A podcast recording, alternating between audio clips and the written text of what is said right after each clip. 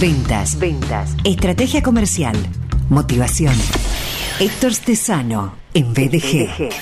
www.stesanoconsulting.com Instagram, arroba estesano-consulting.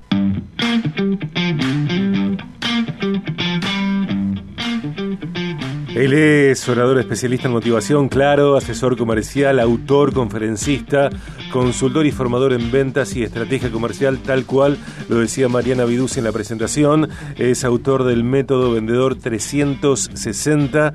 Eh, aumenta tus resultados aprendiendo a vender. Eh, él dice que un vendedor debe ser un vendedor de traje gris. Muy bien hallado, muy bienvenido, Héctor Estesano. Muy bien hallado, señor Sergio, ¿cómo estás? Me decís, señor Sergio, y me siento la pirámide de Keops, más o menos. Te voy a decir Sergio, señor Contebori, como tú quieras. Bueno, no, no, prefiero Sergio. A mí me dicen Sergi y algunas personas acá dentro de, de la empresa. Héctor, ¿cómo estás? Bienvenido, gracias. Pues estoy muy bien, gracias a Dios, eh, con muchísimo trabajo, ahora apretando el final del año, donde, bueno, siempre hay más movimiento a nivel formativo y demás. Así que bien, estamos bien, contentos. eh, ¿Qué hay arriba de tu escritorio? Buah, pues hay popsis, eh, hay un montón de hojas de, sucias de estas de que imprime para coger notas, está una gafa porque ya la edad se va notando y poco más, eh, el, teclado, el teclado y el ratón, ¿sabes? Mente despejada, mesa despejada. Cierto, cierto. Eh, el orden externo colabora con el orden interno también. ¿eh? Trabajar en un lugar eh, ordenado también contribuye de alguna manera al orden eh, del pensamiento. Absolutamente. Bueno, esto está demostrado en todas las áreas, ¿no? Estaba leyendo yo un libro el otro día, bueno, de a Marian Rojas Estapé, y decía que incluso para dormir, o sea, dormir en un sitio desordenado, eh, está demostrado que dificulta el sueño, o sea, entra, tiene menos calidad. Sí. O sea que siempre ordenado, mente ordenada, sueño ordenado, todo tranquilo. Eh, si bien también España atraviesa vicisitudes, contratiempos, eh, hay algunas complejidades, algunos problemas que lejos de ser eh, locales son internacionales, son del mundo completo. Lo cierto es que España tiene y Europa tienen otra estabilidad que la que vivimos en Latinoamérica y específicamente en Argentina. Vos tenés ligazón, tenés relación, eh, tenés vínculos con personas de Argentina y entiendo que de algunas cosas estás al tanto. ¿Te imaginas cómo es eh, trabajar, gestionar, eh, avanzar en una economía inestable, en, una, en un país de política inestable? Pues la verdad es que no, no, no me lo puedo imaginar porque me parece, me parece, o sea, es tal. A veces yo tengo amigos ya no solo allí en Argentina, sino también eh, en países como Marruecos o u otros países donde realmente es, es una economía inestable y sobre todo eh, mandada y dirigida por poderes fácticos, por decirlo así. Sí. Entonces, claro, o sea, se hace tan complicado donde la meritocracia ya no vale, donde lo que vale es la suerte y a quién conoces, y ya puedas ser muy bueno en algo que al final vas a necesitar de cosas que son externas a ti para poder avanzar. Me parece tan injusto eso en la vida que, que, que, que la verdad no, no me lo puedo llegar a imaginar. La verdad es que, que no, me causa impotencia, me causa dolor, y ya te digo, no me lo imagino porque digo, ¿cómo puede ser que a día de hoy, con todo lo que haya, o sea, sea el propio, el propio Estado, por decirlo así, o, o- o las propias instituciones la que impidan el desarrollo económico y social de una persona. Claro. Eh, esto también lo traigo porque eh, algunos contenidos que podemos ver en redes sociales, eh, que son originados en, el denominado primer mundo, hablan de herramientas, hablan de situaciones, de posibilidades que son propias de esas economías estables y que no tienen nada que ver con lo que significa vivir en, en Argentina y vivir en una ciudad como Rosario que tiene una problemática o tiene problemáticas que son particulares en una ciudad que, que es conocida lamentablemente o, o se la denomina lamentablemente como capital de la narcocriminalidad. Entonces, la idea es poder eh, acercar eh, herramientas, las que estamos compartiendo, que son de tanto valor, eh, Héctor, a, a otras situaciones, a, a otros contextos que no tienen que ver con el las metas a largo plazo, porque la gente tiene una mentalidad cortoplacista y también, bueno, lo que decíamos, mm. una inestabilidad económica y política. ¿Cómo adaptar algunas herramientas? Sí, está claro. Al final, eh, la herramienta, adaptar, adaptar la, la, herramienta a otros países, dentro de otras culturas, eh, por lo menos, o sea, la, quien lo intente adaptar debe conocerla. Entonces yo ahí me veo eh, un poco ignorante en este sentido. O sea, yo intento cuando doy, cuando hablo, por ejemplo, con países como, como he estado hace poco, ¿no? Un poquito hablé con, con Nicaragua, otro con Brasil y tal. Eh, yo intento dar lo que son las herramientas mías lo más general posible para que la persona sea capaz de moldearla, adaptarla y, eh, digámoslo, usarla en función de su contexto social. Eh, sí, sí, es cierto que si te fijas en todo lo que son mis contenidos, yo me baso poco en lo que es el producto en sí, yo me baso poco en lo que es el vendedor en sí o en lo que es el nada en sí. Yo soy bastante general, pero sobre todo soy particular en el comportamiento humano comportamiento humano, la neurociencia, el cerebro, al final compartimos ese cerebro ya eh, estés en, Rusia, ya estés en China, ya estés en Sudáfrica o ya estés en Norteamérica, tú, el cerebro humano parte del cerebro evolutivo, de, donde venimos, y por lo tanto va a cumplir una serie de, de, de requisitos o lo que llamamos sesgos en los cuales, pues bueno, esos son inherentes por simplemente por el hecho de ser humano. Yo me centro ahí porque es de la mejor manera en la que, sepa, en la que sabes que puedes incidir y te puedes equivocar muy poco. Bien. Bien. Bueno, el tema de hoy se puede adaptar, entiendo yo, eh, a cualquier economía, a cualquier situación de país, porque eh, también eh, el mundo se expande para nosotros a partir de las tecnologías, de las redes sociales, y podemos pensar en iniciar contactos comerciales y responder y atender clientes en cualquier parte del mundo a través de lo virtual. Hoy llegas, además de, de este contexto que charlábamos hasta, hasta hace hasta recién, eh, con clasificación de clientes. A. Eh, tenemos tal vez muy presente el denominado ABC1 que asociamos a personas con alto poder adquisitivo, pudientes. Veremos si esto es así a, eh, través tuyo. Y, y, la idea es comprender esta clasificación de clientes para optimizar estrategias, sector. Sí, bueno, pues en la, clasificación ABCD o clasificación de cliente ABCD, bueno, pues esto se estudia en, lo que es alto directiva, en dirección comercial o incluso en gestión de empresas, ¿no? En los Master of Business Administration, los MBA, ¿no? Que se dicen tan famosos. Lo que pasa es que yo siempre, como digo, cojo esa, esa materia y lo adapto al mundo real. Lo que se dice en la teoría está muy bien, pero después hay que llevarlo al día a día y a tratarlo, ¿no? Al final la clasificación ABCD es como una especie de, clasificación de cómo tratar a los clientes, ¿no? Entonces, eh, lo que propone este tipo de, clasificación es tratar a los clientes o establecer estrategias comerciales en función de su tipología. ¿Y tipología en qué? Bueno, pues se basa entre facturación y potencialidad. ¿No? Mm. Entonces, los clientes tipo A, empiezo con los tipo A, son los clientes top, son los clientes top, ¿vale?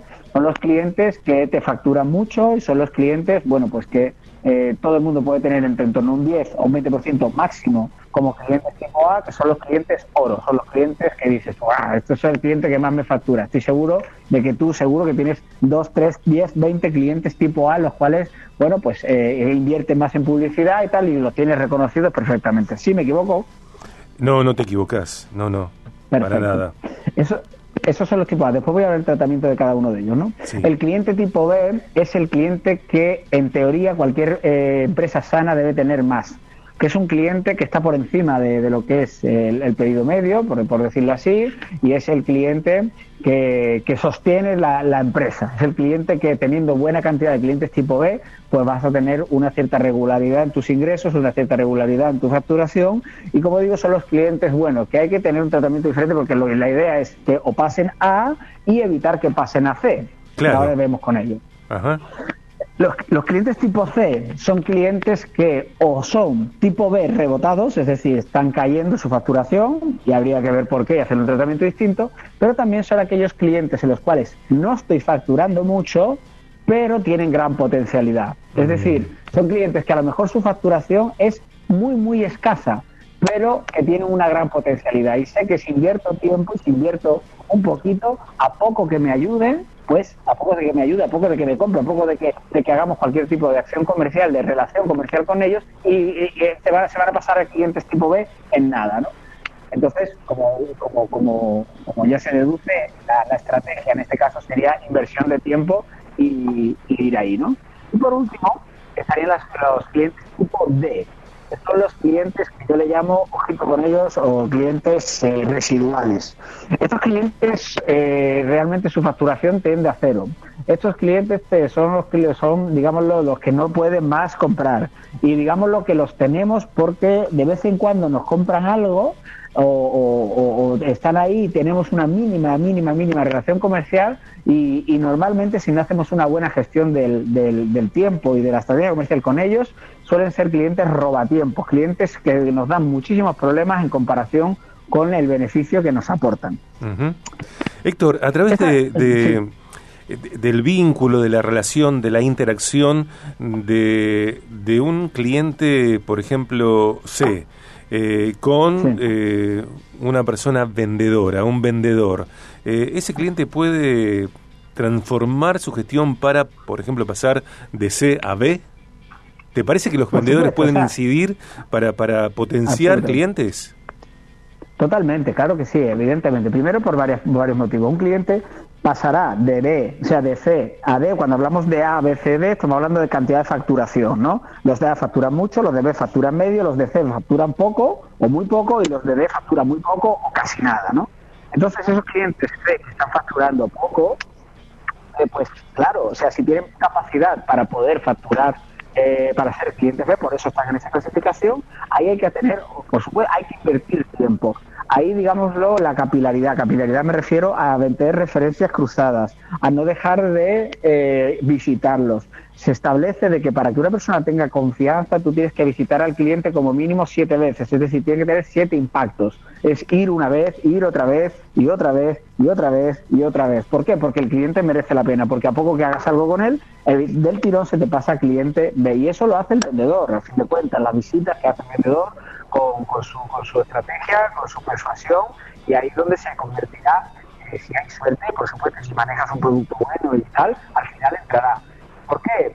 Sergio, también hay mucha gente, o sea, yo he estado, cuando yo he trabajado como comercial, en los distintos sectores que he estado, por ejemplo, te voy a poner uno que con el que más así llegué a, éxitos mm, tremendos, es el tema de la ferretería, donde yo llevaba una marca y yo iba concretamente a, a varios, ¿no? Visitaba varios eh, de, y siempre le ofrecía mi marca. Me decía, no, porque trabajo con esta otra, estoy comprometido con esta otra, no puedo porque estoy con esta otra.